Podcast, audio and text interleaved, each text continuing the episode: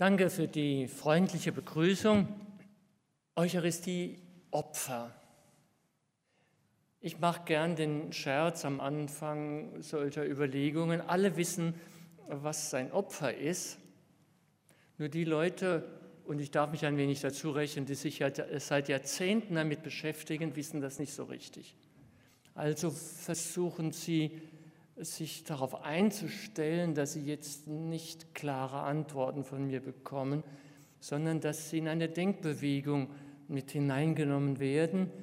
Ich glaube, ich darf Ihnen versprechen, dass sich das rentiert.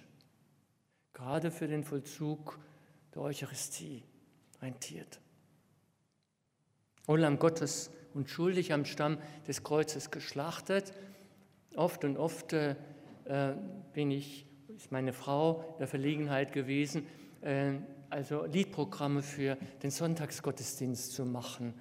Ähm, früher, wo die Bräuche noch nicht so ähm, äh, streng waren, also wo man noch nicht äh, also den liturgischen genauen Text nehmen musste für das Liedprogramm des Agnus Dei, ist sehr gern dieses Lied genommen worden. Wir haben uns Stande Peter geweigert, also dieses Lied jemals in ein Liedprogramm aufzunehmen. Es ist äh, für, unser, für unsere Frömmigkeit, für die Frömmigkeit meiner Generation ein Skandal gewesen, so zu reden, am Stamm des Kreuzes geschlachtet. Allzeit erfunden geduldig. Geduldig war immer gut für die Christen. Ne? Vielleicht jetzt nicht mehr für die Frauen. Ja? Maria 2.0. Allzeit erfunden geduldig, wiewohl du warest verachtet. All Sünd hast du getragen. Was heißt, Sünd hast du getragen. Sonst müssten wir verzagen, erbarm dich unser, o oh Jesus. Auch im neuen Gotteslob unter der Nummer 203. Also es klingt nach 19. Jahrhundert, aber ich habe den Eindruck, es ist älter. Ja? Das wäre auch kein Wunder und damit sind wir schon wieder bei unserem Thema, weil die Vorstellungen, die da wachgerufen werden, ja äh, nicht erst aus dem 19. Jahrhundert stammen, sondern uns äh, gewissermaßen über Jahrhunderte in der Christentumsgeschichte begleitet haben. Die Eucharistie, sagt das Konzil von Trient, 16. Jahrhundert, als die unblutige Erneuerung des Kreuzesopfers Christi auf dem Altar. Das Thema Opfer ist allgegenwärtig gewesen in den liturgischen Texten, etwa in dem äh, Kanon, den wir aus, dem, aus der tridentinischen Messe ja noch äh, als Möglichkeit äh, heute auch angeboten bekommen, aber auch in den neuen Kanontexten kommt das vereinzelt vor. Was assoziiert, was ruft das in Ihnen an Eindrücken, auch an Widerständen hervor, wenn so geredet wird? Lamm Gottes ist natürlich zunächst einmal eine biblische Vorstellung, äh, die uns äh, vielfach äh, begegnet und auch im Neuen Testament in unterschiedlicher Bedeutung, vor allem im johannäischen Schrifttum begegnet. Lamm Gottes, unschuldig. Das mit dem geduldig reimt sich zwar drauf, aber bei Johannes spielt das eigentlich äh, keine Rolle. Bei Opferlamm denkt man natürlich daran, dass das Opferlamm dargebracht wird, um eine Schuld wegzunehmen, um eine Störung des Gott-Mensch-Verhältnisses wegzunehmen. Das ist die Assoziation, die wir über Jahrhunderte gewissermaßen ererbt haben. Und damit äh, auch die Erinnerung an das Alte Testament. Das Opferlamm oder gar der Sündenbock, dessen Blut fließen muss. Das Blut, das die Atmosphäre zwischen Gott und den Menschen reinigt. Diese Erinnerung wird uns mitgegangen sein. Aber jetzt wird es dramatisch. Ist denn Gott angewiesen auf solche blutigen Opfer? Klar, wir wissen, äh, dass wir uns äh, mit dem Thema Opfer in äh, jahrtausendelangen Glaubens-, religiösen Zusammenhängen bewegen, dass in den mittelmeerischen Religionen in dieser und jener Weise solche Opferrituale eine Rolle spielen. Die Religionswissenschaftler, Kulturwissenschaftler haben sich gerade in den letzten, sagen wir, 100 Jahren unendlich viel den Kopf zerbrochen, woher denn diese Opferrituale kommen, die uns heute so wahnsinnig befremdlich erscheinen. Muss man denn einer Gottheit gewissermaßen ein blutiges Opfer darbringen oder auch ein unblutiges, also die Gabe der, äh, der ersten Früchte oder wie auch immer, damit ja was?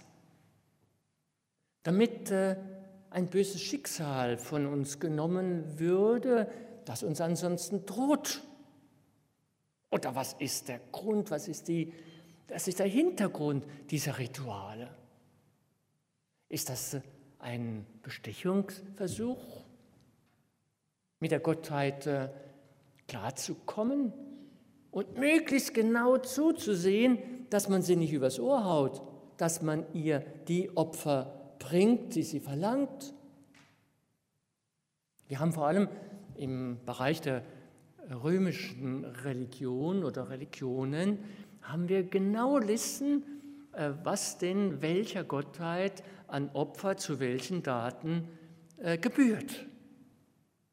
Und wir haben aus dem alten Ägypten äh, Texte, in denen ähm, gewissermaßen der Pharao äh, streng verpflichtet wird, die äh, dieser Gottheit äh, gehörenden Opfer auch genau darzubringen, um das Reich zu schützen, um das Reich in Einheit zu halten. Die Frage, wo die Wurzeln der Opferkulte, ähm, jetzt sage ich mal der mittelmeerischen, ähm, weil sehr viel weiter äh, kann der Blick heute Abend gewiss nicht reichen. Äh, woher die Wurzeln äh, uns zugewachsen sind, äh, äh, ist äh, schwer zu klären, weil wir haben möglicherweise durch Artefakte, durch frühe Artefakte zwar Darstellungen von Opferritualen. Aber wir haben erst äh, mit dem späten Ägypten auch Texte. Und die Texte beziehen sich eigentlich nicht auf die Sinndeutung der Opfer, sondern sie beziehen sich auf den Vollzug der Opfer.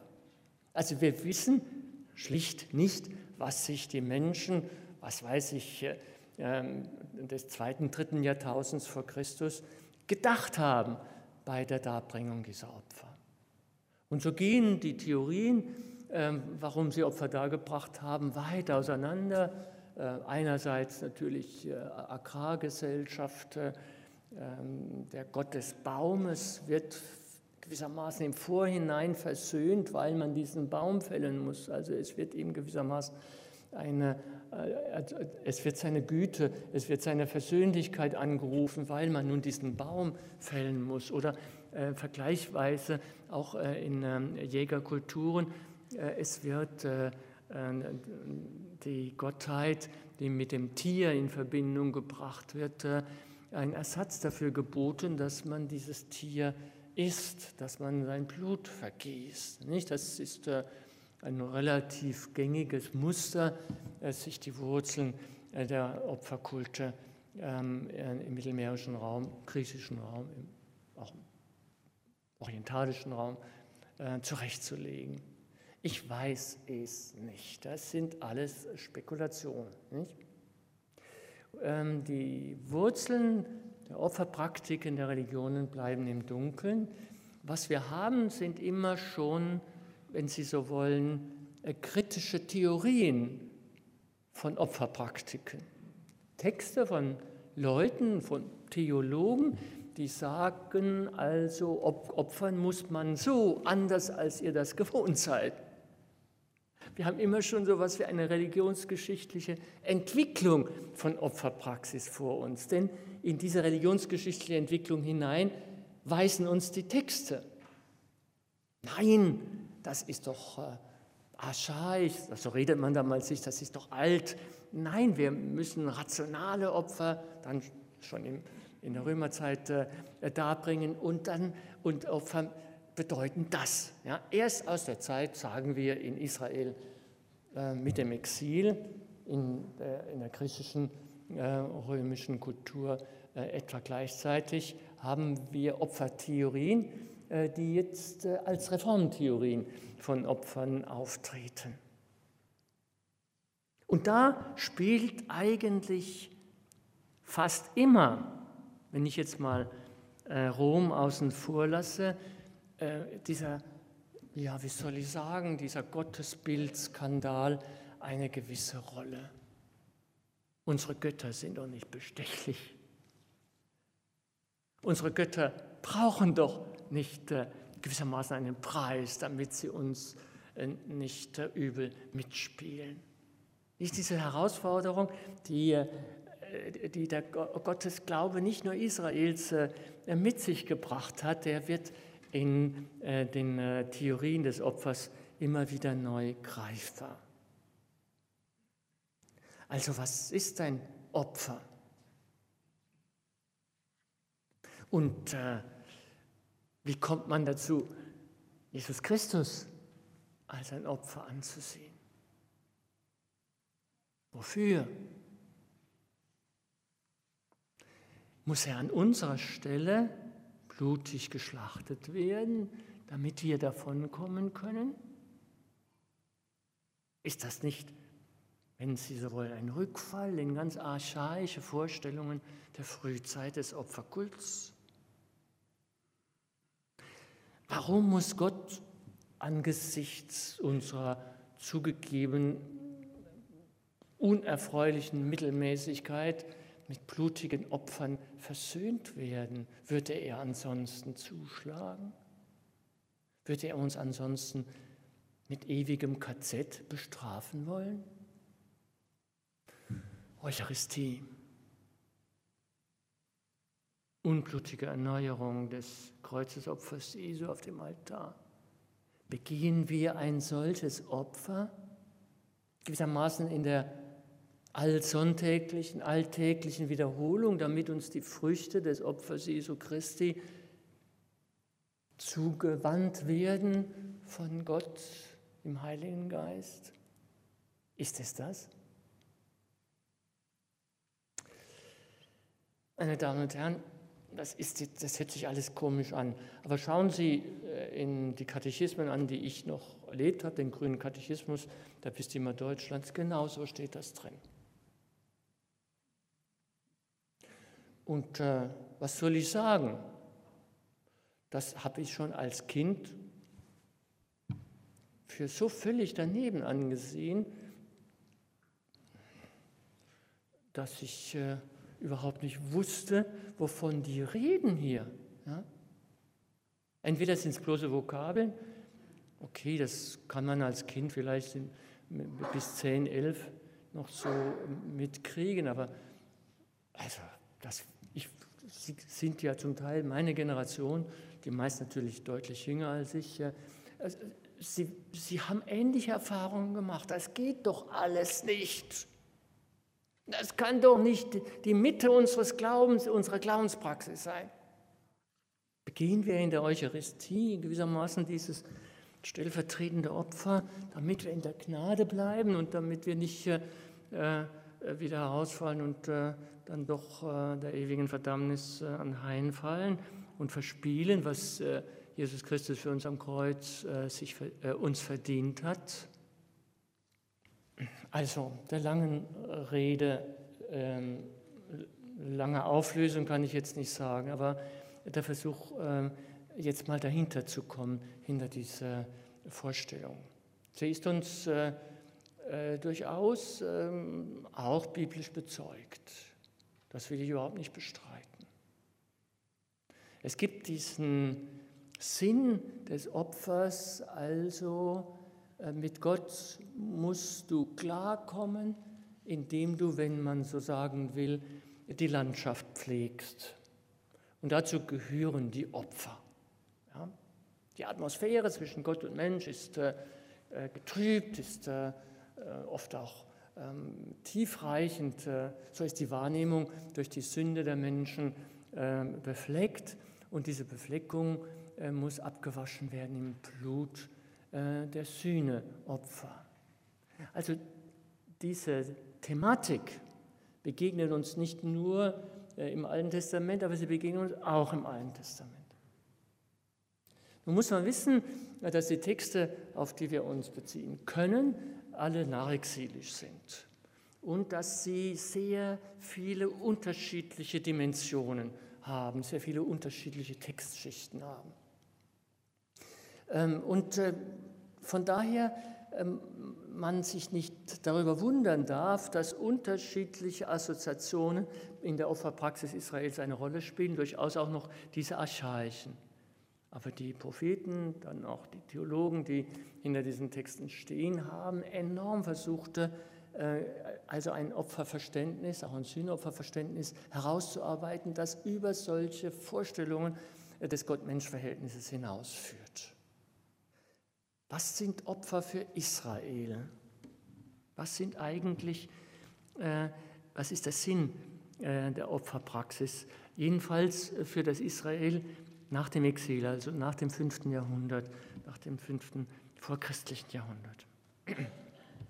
Und meine These ist, ich gebe zu, das ist keine ganz unbestrittene These, aber sie ist mir sehr plausibel, äh, dass, wenn wir uns diese Texte anschauen, uns auch einiges an anderen Opferriten auffällt und wir uns gewissermaßen dabei ertappen, äh, wie wir den alten, ähm, also sehr schlichte und sehr primitive Vorstellungen einfach unterstellen. Ja? Deshalb äh, reinschauen in die Texte. Opfer, will ich mal sagen, sind kommunikative Akte. Nicht eher nicht nach dem Bestechungsschema, das kommt auch vor, aber eher selten. Also nicht nach dem Schema do udes, ich gebe dir Gott etwas Wertvolles, damit du mir nichts tust, obwohl ich vielleicht Strafe verdient hätte. Im Opfer geht es äh, um Hingabe, um die Hingabe an die Gottheit. Hingabe, da denken wir sofort, ja, also Askese und, äh, und äh, Entmündigung und Gehorsam und weiß ich was. Ja, nehmen wir es jetzt einfach mal zum semantischen Nennwert Hingabe. Ihm geben wir unser Leben in die Hand. Und bei ihm wissen wir es geborgen. Hingabe. Also ein elementarer kommunikativer Akt. Wir geben uns an ihn hin und wir wissen uns bei ihm aufgehoben, gut aufgehoben. Oder die umgekehrte Bewegung, die dann Israel eine größere Rolle spielt.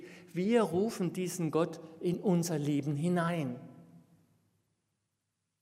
Wir rufen ihn in unser Leben hinein wir bereiten ihm mitten in unserem Leben, in unserer Gemeinschaft einen Ort, damit er hineinkommt, damit er zu Gast ist.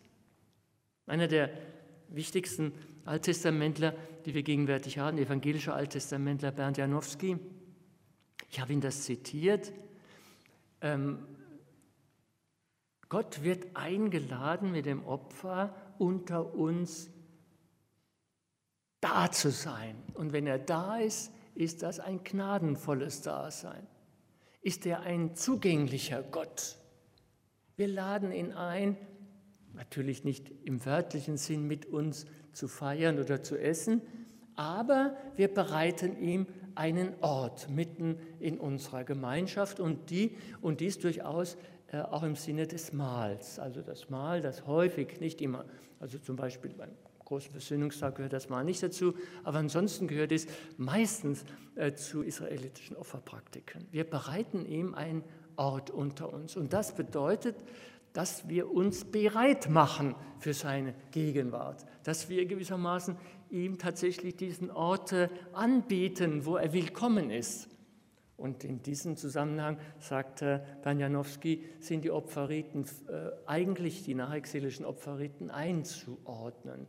Es sind äh, gewissermaßen Riten, in denen die Hingabe der Gemeinde, der opfernden Gemeinde äh, visualisiert, dargestellt wird, sodass dieser Gott, den wir herbeirufen, nicht einfach nur mit dem Mund herbeigerufen wird, sondern willkommen geheißen wird.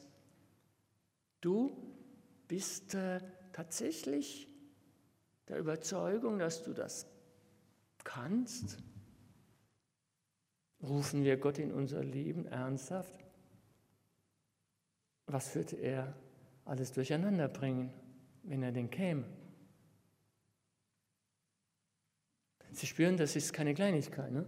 Die, das Bewusstsein dafür, dass wenn Gott äh, unter uns gegenwärtig ist, dass unser Leben ein anderes sein müsste, um ihn wirklich zu Gast zu haben.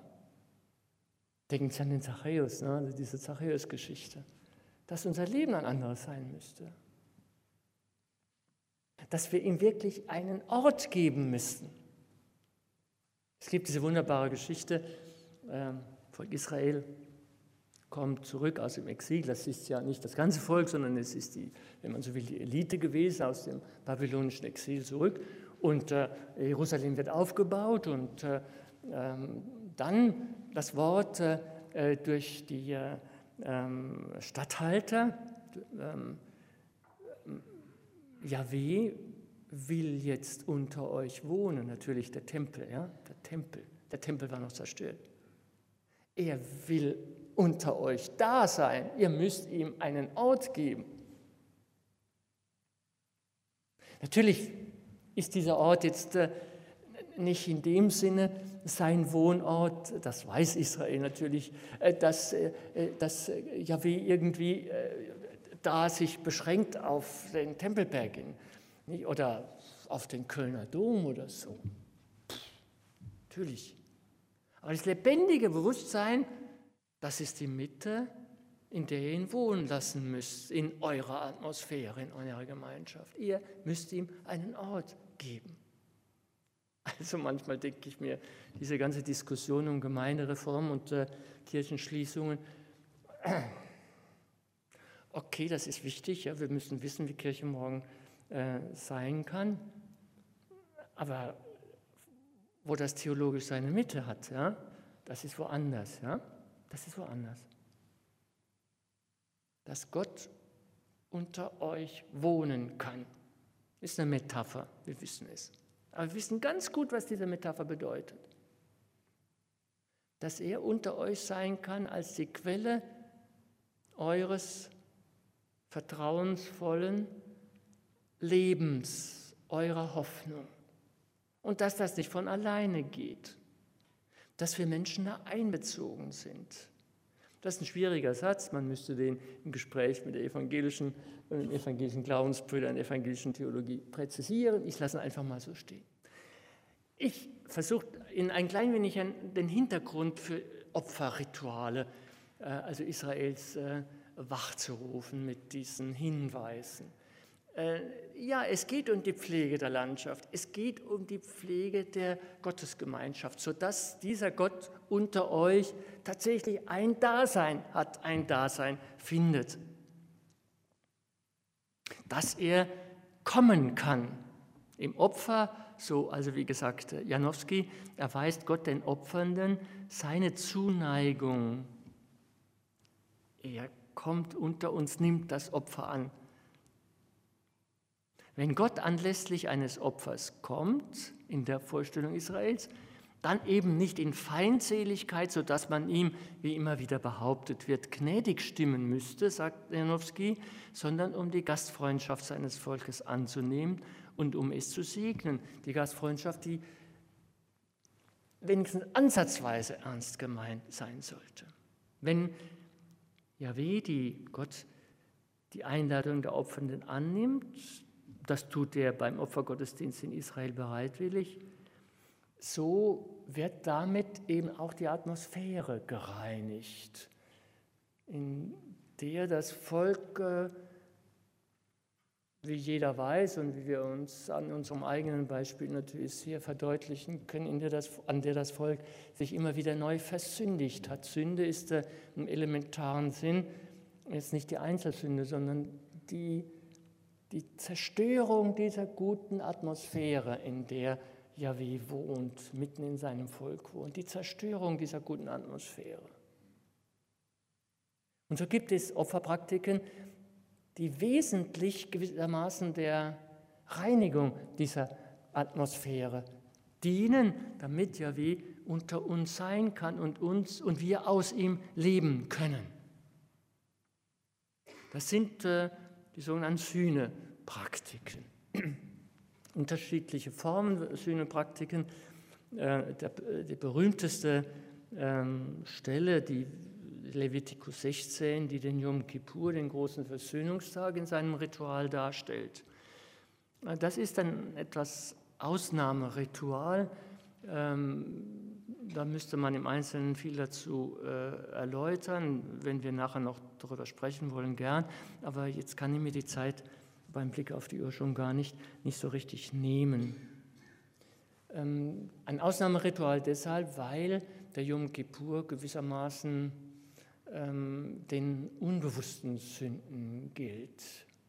Also natürlich war Freud noch nicht äh, in Sichtweite, unbewusste Sünden, Sünden von denen man gar nicht so richtig merkte, dass man gegen das Gesetz verstoßen hat und die Atmosphäre des Volkes dadurch äh, ähm, gewissermaßen mit Unheilsenergie einge, äh, aufgeladen hat. Einmal äh, für, andere, für andere Vergehen, die man kennt, äh, ähm, gibt es eigene Rituale. Man hat sich vergangen äh, gegen sein Gesetz, gegen die äh, Vorgabe für eine, für eine gute Gott-Mensch-Gemeinschaft und dafür gibt es dann ähm, Rituale, die man in, in diesem Fall vollbringen kann. Aber wenn du gar nicht weißt, dass du äh, dich gegen diese gute Atmosphäre vergangen hast, dann gibt es gewissermaßen einmal im Jahr dieses Sammelritual, wo das wieder ausgeräumt ist, wo das Volk gewissermaßen sich selbst als Sünder wahrnimmt äh, ob, ob äh, bewusst oder nicht bewusst sündigend und äh, ein Umkehrritual vollzieht. Und der hohe Priester an diesem Yom Kippur im Blut des Opferstiers ähm, in das Allerheiligste des Tempels eintritt, um dort, wo vor dem Exil die Bundeslade war, also die Bundeslade war ja im Exil verloren gegangen, um dort gewissermaßen vor der Bundeslade das Blut auszuschütten. Die Bundeslade vorgestellt als der Gnadenthron Jahwes. Nicht, das ist das Ritual, das uns dort vor Augen geführt wird. Dieser Hohepriester als Vertreter des Volkes äh, nähert sich, darf sich Jahwe nähern im Blut des Opfertiers und äh, äh, damit wird die Zuversicht verbunden. Erstens die, das Bekenntnis der Schuld und zweitens die, die Zuversicht, dass damit äh, die, die Lebensgemeinschaft zwischen dem Volk und seinem Gott erneuert wird, einmal im Jahr am, Yom Kippur. Dieses Ritual sollen wir im Hinterkopf behalten, denn es spielt neutestamentlich dann eine erhebliche Rolle, wie Sie sehen werden. Meine Damen und Herren, jetzt habe ich Ihnen viel altes Zeug erzählt das vielleicht irgendwo im Hinterkopf noch hatten, ähm, vielleicht auch mit, einer neuen, mit einem neuen theologischen Horizont. Die Exegeten, die Ausleger des Alten Testaments sind sich eigentlich äh, äh, relativ sicher, dass das der Horizont ist, in dem alttestamentliche Opferpraktiken ihre Bedeutung gewinnen und in dem sie auch vollzogen werden. Es spielt immer schon mal wieder dieses archaische Moment eine Rolle, äh, also lieber äh, Gott äh, was Wertvolles anbeten, damit er uns nicht doch ins Handwerk pfuscht. Aber es ist theologisch randständig. Ja? Es ist randständig geblieben. Die äh, Schriften, die Zeugnisse des Alten Testaments sind eben keine lupenreine Dogmatik, ne? sondern es sind Zeugnisse. Zeugnisse auch von, äh, von Ritualpraktiken und Zeugnisse von Erfahrungen, die damit verbunden werden. Und äh, da geht vieles ein, womit wir vielleicht heute auch unsere Schwierigkeiten hätten, geht aber auch vieles ein, was uns äh, unsere eigene Situation vielleicht doch ein wenig neu sehen lässt. Das habe ich jetzt versucht in dem äh, Schritt 3 ein klein wenig Ihnen äh, deutlich zu machen. Vielleicht kann man ähm, darüber hinaus noch sagen, das Kommen Gottes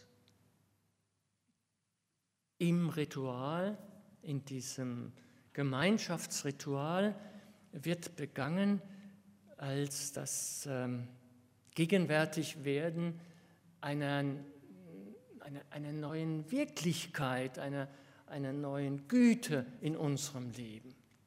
Mitten gewissermaßen in der Eigendynamik äh, unserer gesellschaftlichen Selbstbehauptung ähm, wird äh, ein Ort aufgemacht. Gott kommt an diesen Ort, um uns zur Erfahrung zu bringen, das ist nicht das gute Leben.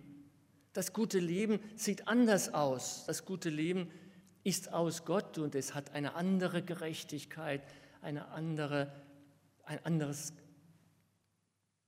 eine andere Gemeinschaftsqualität als das, was ihr äh, in eurem Alltag, in eurem Alltag der Gemeinden und des Volkes äh, produziert. Es kommt äh, in den Ritualen gewissermaßen berührt der Himmel die Erde, berührt eine andere Wirklichkeitsdimension, die Wirklichkeitsdimension des Gotteslebens, diese Welt.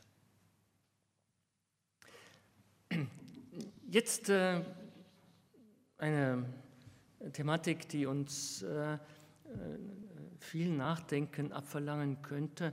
Ich habe eigentlich auch eine Bibel mitgebracht. Äh, jetzt ist sie in meinem Gepäck. Ich versuche jetzt mal ohne den Text auszukommen, der jetzt im Zentrum stehen soll. Ein völlig rätselhafter Text von Paulus aus dem Römerbrief.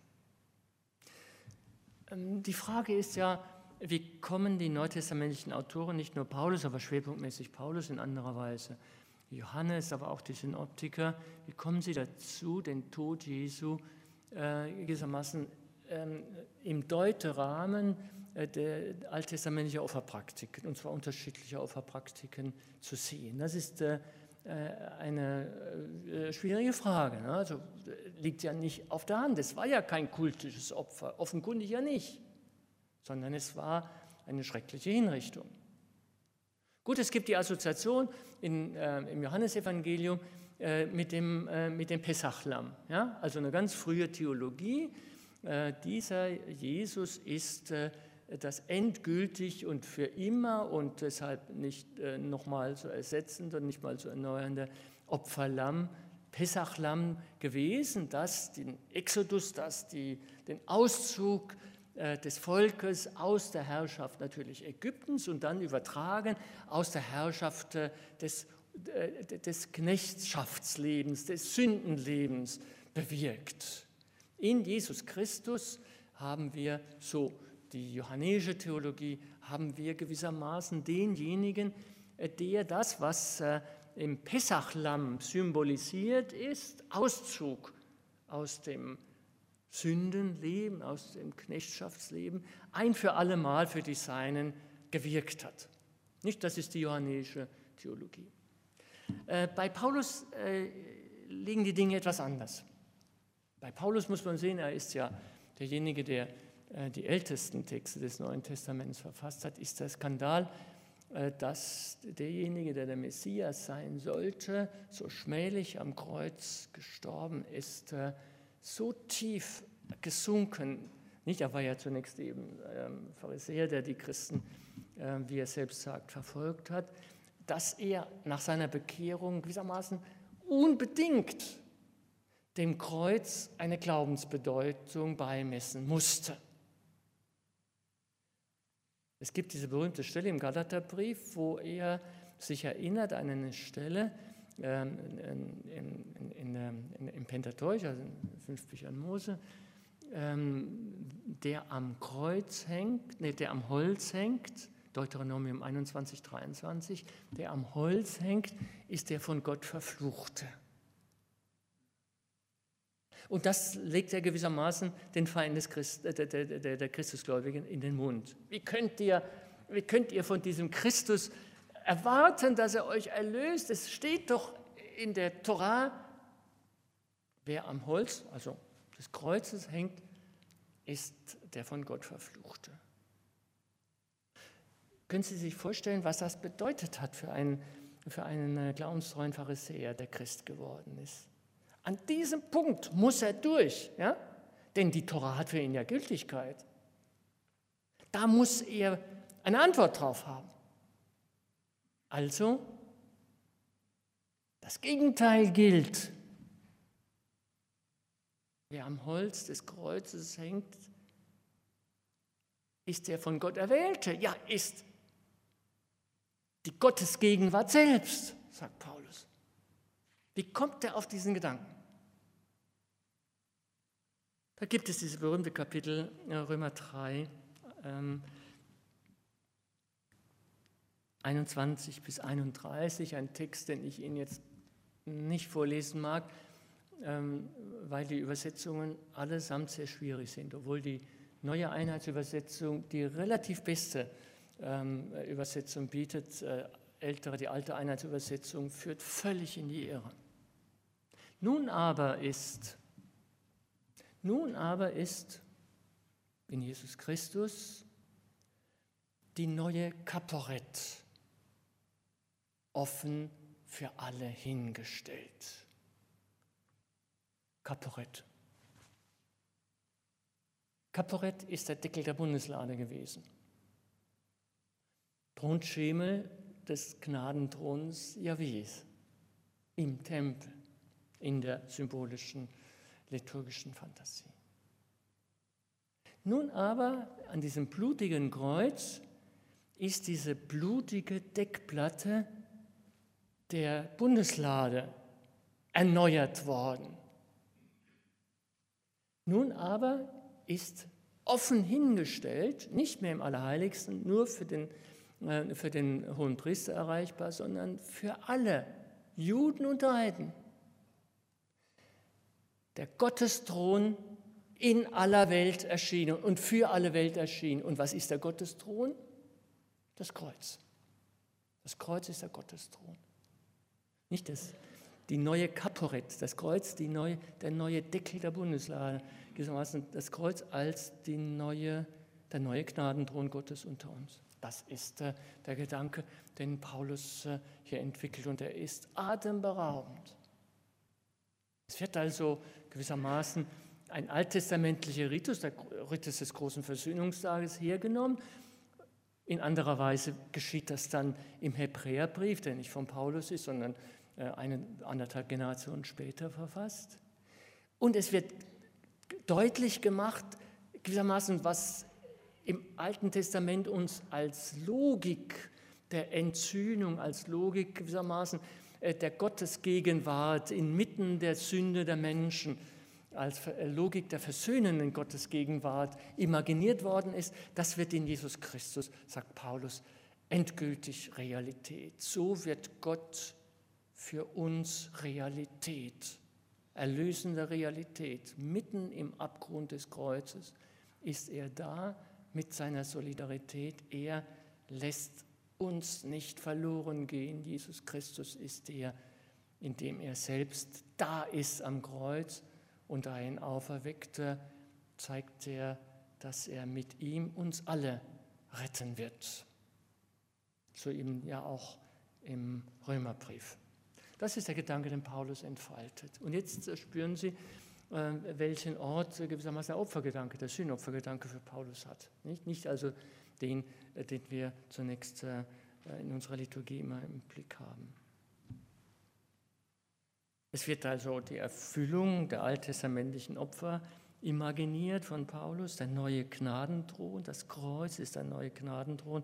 Übrigens, es gibt ein Detail, das ist völlig verblüffend, wird allerdings bei den Synoptikern berichtet. Ähm, das ist äh, die Dornenkrone, ja? die Dornenkrone. Man denkt sich immer, was hat es mit der Dornenkrone auf sich? Ist ja kein Folterinstrument, das uns sonst in der Antike begegnet.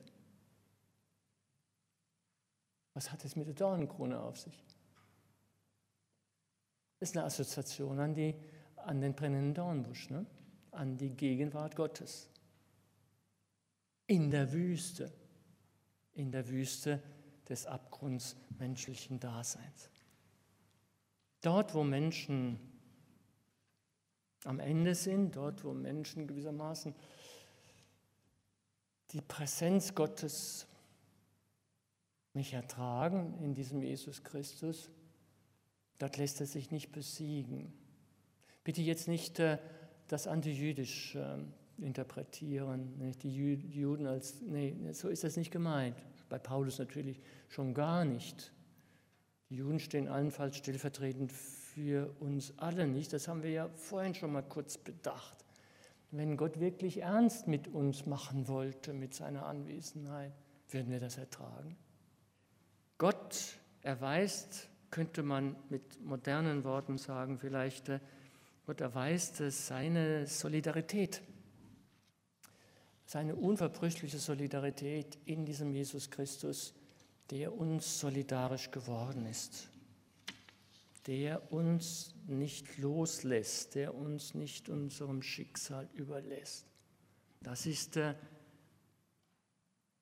in heutigen Worten gesagt vielleicht äh, der Sinn äh, dieser Opferdeutung äh, des Kreuzes Jesu. Dass das dann fünftens also in, in die Liturgie der Heiligen Messe äh, eingeht und dass das gefeiert wird hier, das wird uns nicht wundern.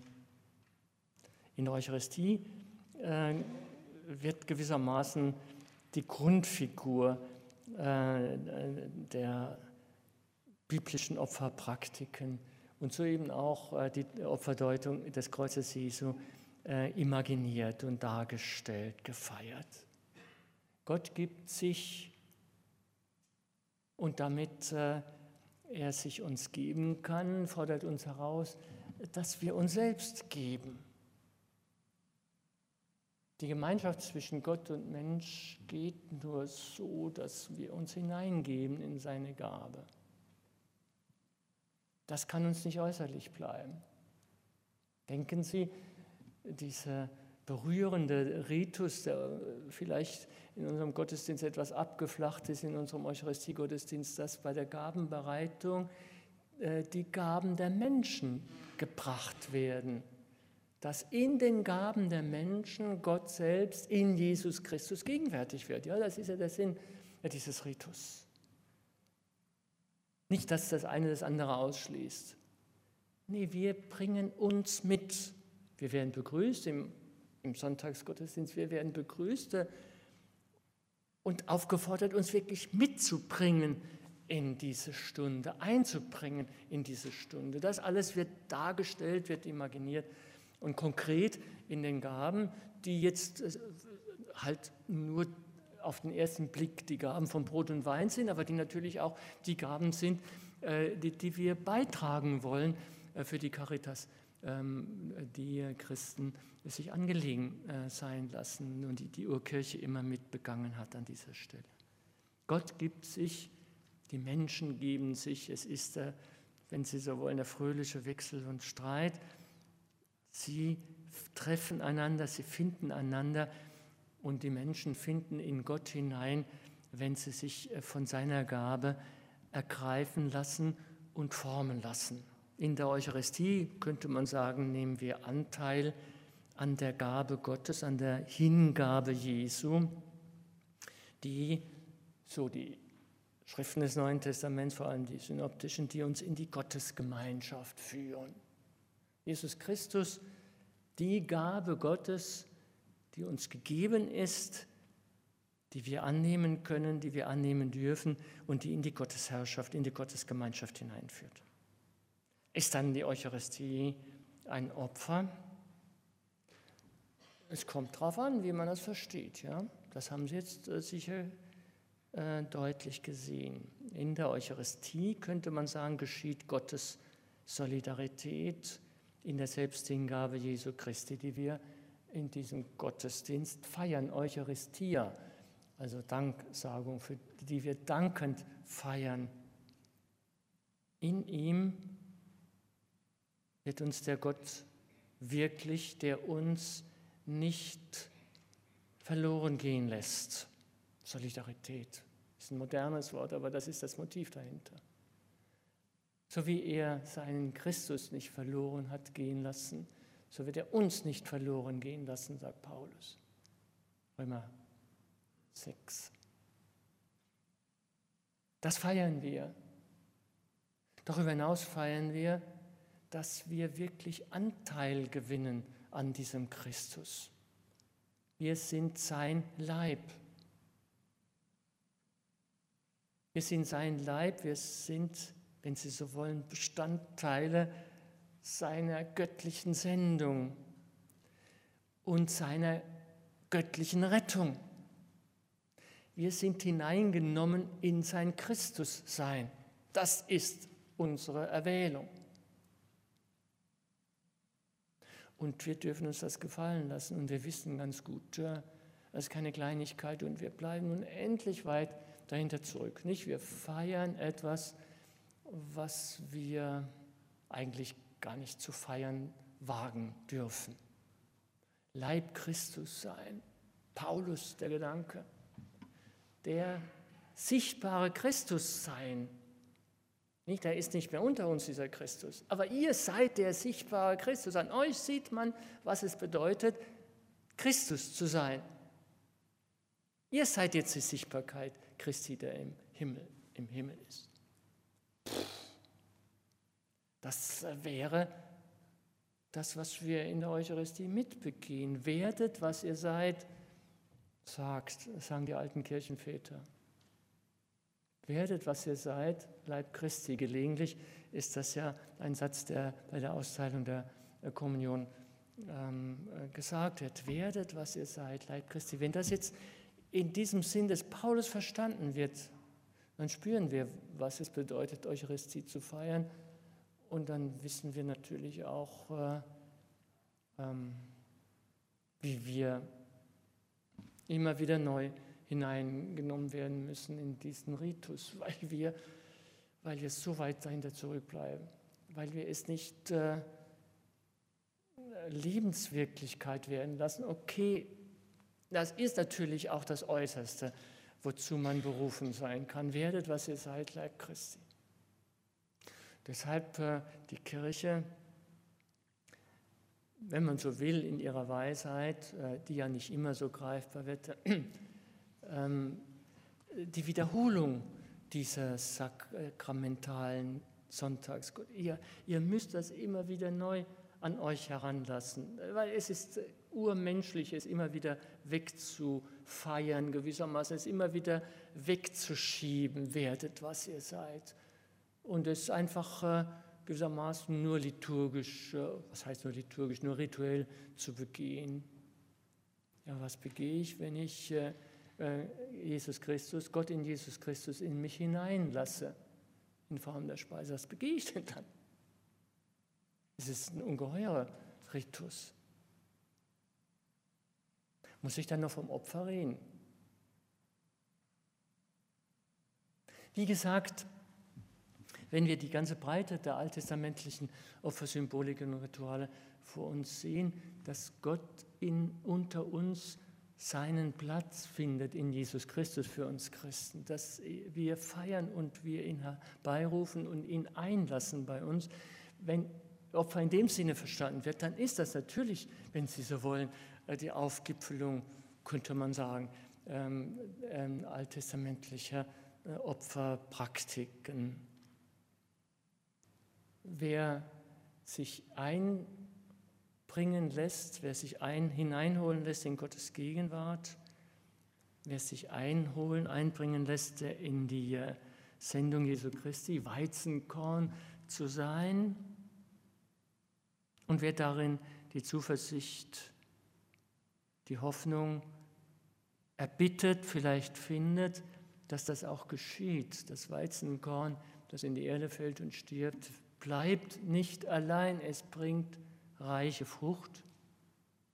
Wer an der Hoffnung Anteil findet, dass das auch für ihn gilt, dass nichts, was wir in der Nachfolge Jesu Christi tun, wagen, worin wir scheitern, vergeblich ist, sondern dass es von ihm nicht verloren gegeben wird, der wird äh, immer wieder neu diesen Ort Eucharistiefeier suchen, damit diese Hoffnung in ihm keimen kann, damit diese Hoffnung in ihm Raum gewinnt, damit Gott in ihm Raum gewinnt. Ein Satz zum Ende. Ich habe sie jetzt äh, in eine ganz bestimmte Deutung des Opfers, des Opfertods Jesu, auch der Eucharistie als Opfer mit hineinzunehmen versucht. Und ich muss gleich sagen, es ist eine Deutung. Ich will nicht sagen, so muss man das machen. Theologen, Theologinnen dürfen nicht die Vorstellung haben, sie würden dem lieben Gott ins Drehbuch schauen und wüssten deshalb ganz genau, wie das alles gemeint ist. Wir sind äh, mit den Möglichkeiten, die uns als äh, Wissenschaftler, als Verkündiger vielleicht äh, gegeben sind, vielleicht auch nicht gegeben sind, herausgefordert, was zu tun, was Paulus auch tat.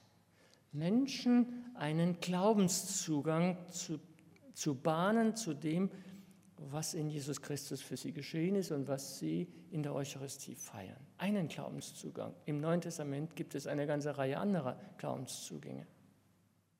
Also bitte kein Totalitätsanspruch. Ich weiß ganz genau, man kann das alles auch völlig anders sagen. Und wenn Ihnen das nicht sagt, dann vergessen Sie es sofort. Bitte ärgern Sie sich nicht an mir. Das ist völlig witzlos.